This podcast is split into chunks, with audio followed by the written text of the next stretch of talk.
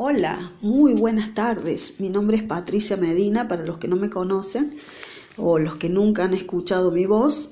Este, bueno, hoy quiero hablarte de una palabrita. Si me escuchan un poco, eh, un poco ronca, después estoy un poco con, con gripe. Este, pero bueno, aquí estoy, dándole gracias a Dios por un nuevo día como siempre. Este, quiero leerles una palabrita que está en Romanos 12, 1 y 2. Dice, Así que, hermanos, os ruego por la misericordia de Dios que presentéis vuestros cuerpos en sacrificio vivo, santo, agradable a Dios, que es vuestro culto racional. No os conforméis a este siglo, sino transformaos por medio de la renovación de vuestro entendimiento, para que comprobéis cuál sea la buena voluntad de Dios, agradable y perfecta. Aquí Pablo está hablando de que debemos eh, presentar nuestros cuerpos en sacrificio. Y la verdad que a veces he estado hablando con personas y y me dicen, pero ¿por qué tengo que hacer sacrificio? ¿Por qué? ¿Por qué si acaso Dios ya no hizo, Jesús ya no hizo sacrificio por nosotros? ¿Por qué nosotros tenemos que hacer sacrificio? Y nosotros eh, vivir en Cristo realmente es, eh, es vivir en sacrificio, porque no es, no es vivir una vida placentera en lo, que, en lo que la carne quiere, sino es negarse a la carne, negarnos a lo que nuestra misma carne quiere. Eso es lo que quiere decir vivir una vida en sacrificio, no agradándonos a nosotros mismos, agradando nuestra carne.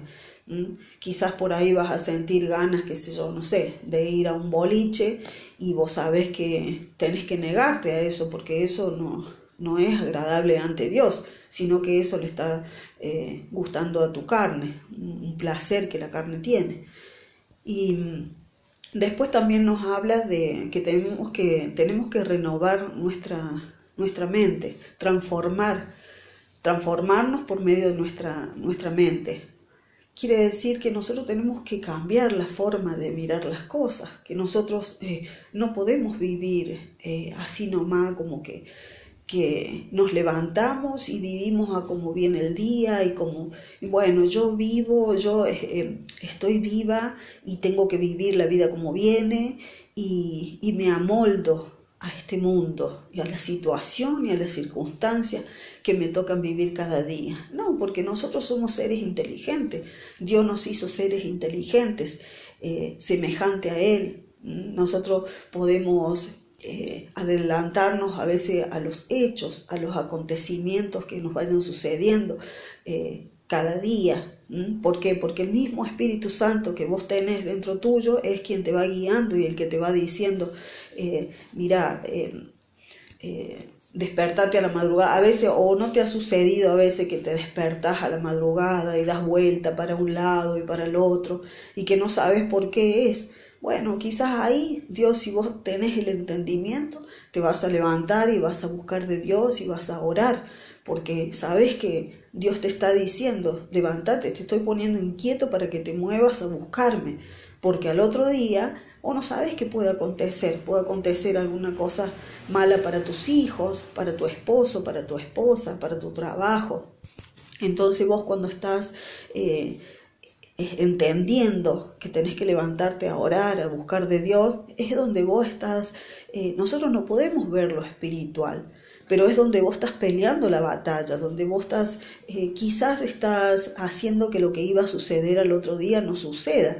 Si iba a suceder algo malo, porque vos te levantaste a orar y hablar con tu padre y a dejarle cualquier asunto, circunstancia en las manos de tu padre, quizá eso no, no ha sucedido. Nosotros no lo sabemos, pero sabemos que hay, eh, hay luchas que nosotros eh, debemos estar despiertos, debemos estar atentos. Eh, te cuento un poquito, en un, 8 de marzo, mi hijo más chico, quería hacerme un regalo para el Día de la Mujer y él tenía que ir a la escuela. Y no fue a la escuela ese día sin que nosotros supiésemos. Él salió de casa como para ir a la escuela y se fue al Hiper Libertad a comprarme un regalo eh, para mí. Y mi esposo presentía algo, él, me dijo, presiento algo, dice como que algo no está bien. Y él se puso a orar. Y bueno, al rato que él se puso a orar, este, mi hijo llama, Natanael, llama por teléfono y dice, papá, papá, eh, me robaron, dice acá, eh, dice en el hiper. ¿Y por qué estás en el hiper? Le dice mi esposo, si vos tenías que estar en la escuela. Y porque yo quería hacerle un regalo a mamá y no fui a la escuela y me vine al hiper a hacer un regalo a mamá. Resulta que dos ladrones lo habían apuntado con un arma y le habían quitado, eh, no sé si la zapatilla, la campera, el dinero, no sé, algo así a él y creo que andaban otros chicos más y bueno, toda una situación ahí que la verdad que, que decimos nosotros la sacó barato porque le podrían haber pegado un tiro con el arma, qué sé yo. Bueno, pero a lo que voy es que cuando vos estás atento a la voz de tu padre, cuando vos tenés una relación con tu padre, hasta esas cosas, Dios te avisa, porque Dios existe, Dios existe, Dios está vivo. No, no lo tengamos a Dios como que es un viejito que está sentado en un sillón de barba que me va a castigar en algún momento. No. Usted tiene que tener una relación con su Padre, una relación con Dios. Una relación con Dios es como que yo estoy hablando ahora, estoy haciendo este podcast y yo sé que ustedes lo van a escuchar, yo sé que alguien lo va a escuchar del otro lado. Bueno, con Dios es lo mismo. Yo hablo con mi Padre, yo le digo las cosas y yo sé que Él está. Y Él me habla, porque Él te habla, Él te habla a través de sueños, a través de visiones, eh, a través de las cosas. Dios te habla. Solo tenemos que estar atentos a la voz de nuestro Padre. Y acá este Pablo eh, está diciendo que, nosotros tenemos que renovar nuestro, nuestro entendimiento. Para eso nosotros tenemos que, que, renovarnos. Nosotros no podemos tener una mente mundana. Nosotros no podemos tener una mente que esté solamente habituada a este mundo. Si la palabra dice que nosotros somos pasajeros aquí, nosotros somos peregrinos, entonces nosotros debemos cambiar nuestro entendimiento. Hay algo más que vivir, levantarte cada día, almorzar, trabajar, todo es bueno, tu familia, es muy lindo tener tu familia, yo tengo una nieta preciosa, todo es muy bueno, pero a la hora de estar con tu padre, tenés que estar con tu padre, tenés que tener una relación, tenés que tenerlo eh, como prioridad, él es lo primero, está primero, él está primero que mi esposo, él está primero que mis hijos, él está primero que todo, hasta que yo misma porque Él es mi Padre, porque Él es mi Creador, porque Él es mi Señor, porque Él me diseñó, Él me hizo como un alfarero, Él me formó. Ahora yo tengo que, que entender, tengo que transformar mi mente y comprender que Él es mi Padre, Él es mi todo. Si yo tengo una familia es porque Él me la dio. Si yo tengo una casa, si yo tengo un auto, si yo tengo lo que sea que fuese, si yo tengo la vida misma, si yo tengo el aire que respiro cada día, si tú te puedes levantar cada día y tienes fuerzas en tus piernas para hacer las cosas, tienes una esposa que te ama, tienes hijos, todas esas cosas te las da Dios. Nada es porque nosotros nos merecemos. Entonces, a lo que quiero decirte con esto que que bueno, que debemos transformar nuestra mente, que debemos comprender y transformar nuestra mente, cambiar la forma de pensar. Y que sí, la vida es un sacrificio, es un sacrificio porque eh, la vida del cristiano es un sacrificio, porque eh, es, una lucha la que tenemos con nuestra misma carne, es como si dos seres hay en una persona. Eh, tu carne te va a pedir hacer algo, va a querer hacer algo y vos tenés que refrenarla, educarla. ¿Por qué? Porque vos estás eh, dando gloria a tu Padre, a tu Creador y sabes, como conoces a tu Padre, sabes lo que le va a gustar y lo que no le va a gustar. De esa forma nosotros tenemos que vivir en este mundo, no agradando a este sistema, a este cosmos, ¿Mm? Eso no quiere decir que no trabajemos, eso no quiere decir que no paguemos los impuestos, eso no quiere decir que, no obedezcamos las normas, las leyes. No quiere decir eso, sino que no nos amoldemos a este sistema, que no nos apasione este sistema nosotros, que no nos deleitemos en este mundo, porque somos peregrinos y estamos de viaje en este mundo. Sí que, que corramos la carrera con paciencia, como también dice Pablo, y que ganemos almas, que hablemos a otros, que eh, nos fijemos cómo vivimos para dar testimonio también de, eso, de cómo nosotros vivimos, de que vivamos eh, teniendo en cuenta a nuestro Padre, a nuestro Creador, que nos renovemos en nuestro espíritu, en nuestra mente, que no dejemos apagar esa llama que tenemos dentro nuestro, que no se vaya el Espíritu, que el Espíritu Santo es quien nos ayuda, quien nos guía para ser mejor, quien nos instruye. Ese es el Espíritu Santo que está en nosotros, que no le dejemos apagar, porque a veces eh, lo dejamos apagar teniendo tantas cosas y a veces eh, me pasa a mí que estoy tan ocupada y voy para allá y vengo para acá y hago tantas cosas y, y a veces eh, llega un momento que decir, oh, no estuve un rato con mi padre. Entonces, si yo lo dejo pasar y si pasa y pasa y pasa un día, pasa otro día, pasa otro día y van pasando los días, el Espíritu Santo se constrista y se va. Dice la palabra que se constrista el Espíritu Santo, que se, que se va. Entonces nosotros no debemos dejar que se vaya. Nosotros debemos fomentar ese espíritu. ¿Y cómo lo fomentamos? Leyendo la palabra, estudiando, orando hablando con nuestro Padre.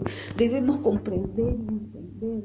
A veces ponemos en primer lugar quizás a las personas y a todos los que nos rodean, porque yo también soy un ser humano, yo también soy una persona, yo lo, hablo desde que lo he vivido o lo estoy aprendiendo a cambiar, pero yo sé que mi relación con mi padre es primero. Yo amo a mi esposo, mis hijos, mi familia, mi casa y todo lo que Dios me permite tener. Pero primero es nuestro Padre, es nuestro Rey, es nuestro Señor. Él es primero. Yo no puedo olvidarme de hablar con mi Padre. Yo no puedo olvidarme de escudriñar la palabra y de aprender cada día más, porque nunca lo vamos a aprender todo. Esta vida no nos va a alcanzar para aprender todo lo que Dios quiere que nosotros sepamos, pero vamos aprendiendo cada día y eso Dios ve, Dios ve nuestro corazón. Él ve más allá, Él ve nuestro corazón. Él puede saber qué va a pasar mañana, nosotros no sabemos. Nosotros hoy tenemos que estar con nuestro Padre y tenemos que hablar y tenemos que decirle, Señor, me pasa eso, me pasa lo otro. Señor, necesito esto, o yo quisiera esto, dejo en tus manos tal o cual asunto, porque vos sabés qué es lo mejor para mí, vos sabés, ayúdame a comprender cuál es tu voluntad para mí. Ayúdame a comprender, ayúdame a entender, ayúdame en este mundo con las cosas que no puedo. Cuando tenés una discusión, un problema con tu esposa, con tu esposo, con tus hijos, ¿cómo hago, Señor, en esta situación? Nosotros no lo sabemos todo. Nosotros necesitamos que nuestros padres nos guíe, que nos enseñe, que nos instruya a vivir en este mundo.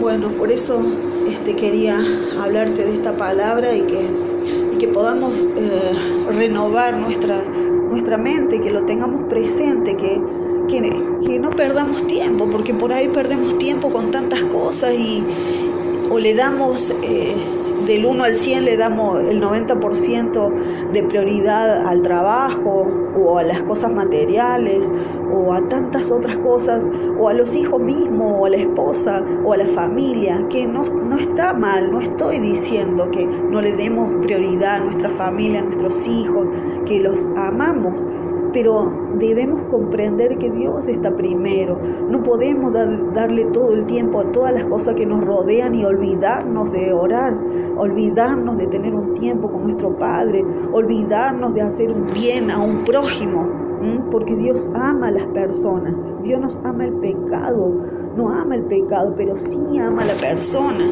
Entonces no podemos aborrecer a las personas, no podemos eh, eh, hacer mal a las personas, sino que todo lo contrario.